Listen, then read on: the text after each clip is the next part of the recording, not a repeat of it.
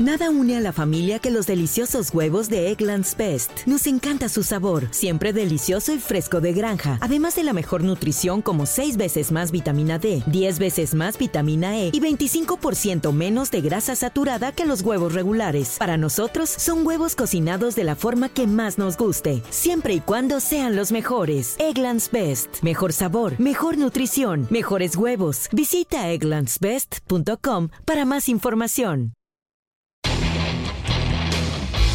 Ciudadanos Informados, informando. Este es el podcast de Iñaki Manero, 88.9 Noticias. Información que sirve. Tráfico y clima cada 15 minutos. Los monopatines, ¿son juguete o no son juguete?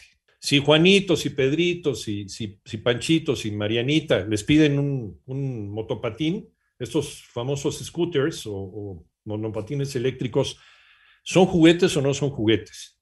¿Qué dice? Fíjense, mucha atención, por favor, ¿eh? Mucha atención a los agentes de Santa Claus y los Reyes Magos, que son los papás, que somos los agentes, somos los que oímos y después le pasamos el chisme a Santa Claus y a los Reyes Magos. Mucha atención también, por favor, con esto que dice, que advierte el Centro de Experimentación y Seguridad Vial de México.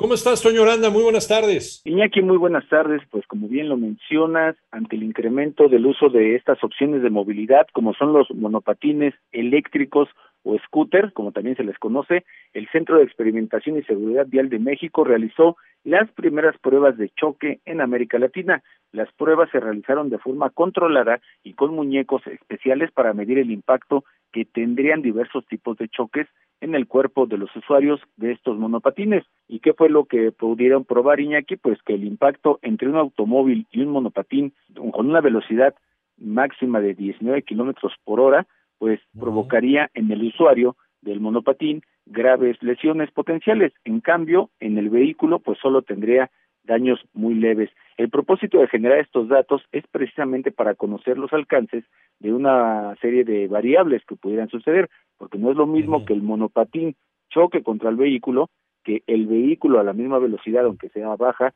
choque contra el monopatín. Y bueno, Miguel Guzmán Negrete, quien es director de seguridad vial del Centro de Experimentación eh, y Seguridad Vial de México, detalló que estas pruebas son necesarias para comenzar a definir regulaciones, por dónde circulará el monopatín, si sobre el asfalto vehicular, por la ciclovía, por la banqueta, por todos lados, y también qué tipo de equipo de seguridad debe de llevar el usuario del monopatín. Además, también mencionó que habría que tener eh, pues una gama de seguros precisamente para que los usuarios de estos monopatines eléctricos pues protejan al entorno en caso de atropellar a un peatón, colisionar con un ciclista, con un motociclista o incluso con un vehículo.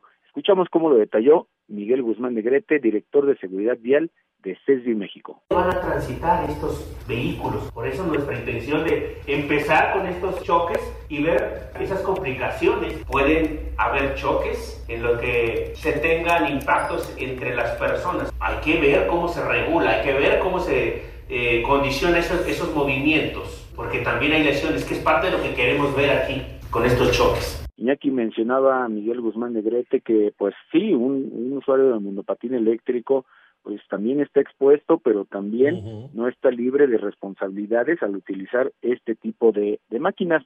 Durante las pruebas que se realizaron en el Centro de Experimentación y Seguridad Vial de México, se comprobó que un monopatín eléctrico alcanza velocidades de hasta 35 kilómetros por hora en tan solo tres segundos, Iñaki, y es capaz de provocar lesiones importantes a un, al conductor del monopatín y a un peatón, ciclista o motociclista en caso de colisión.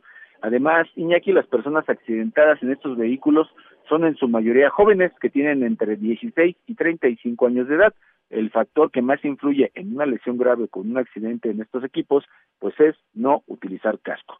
Miguel Guzmán Negrete, director de Seguridad Vial de CESBI México, hizo precisamente un llamado a no ver los patines eléctricos como simples juguetes y evitar comprarlos como regalos de fin de año, Navidad, Reyes para niños durante pues este periodo, porque agregó que no se trata de desincentivar su uso, sino de hacerlo con responsabilidad.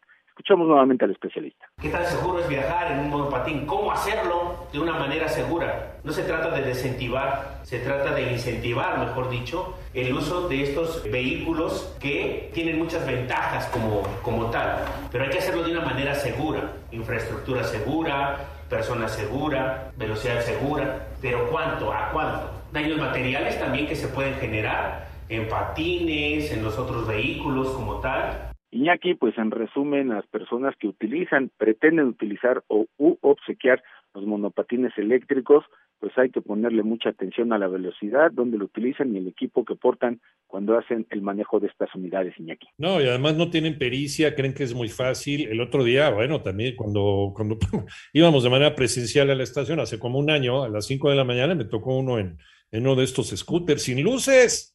A las 5 de la mañana, pues no amanece Dios no ha hecho las calles todavía. Entonces, por favor, seamos responsables. Ni casco se ponen. Entonces, sí debe haber una responsabilidad. Otra vez, responsabilidad compartida.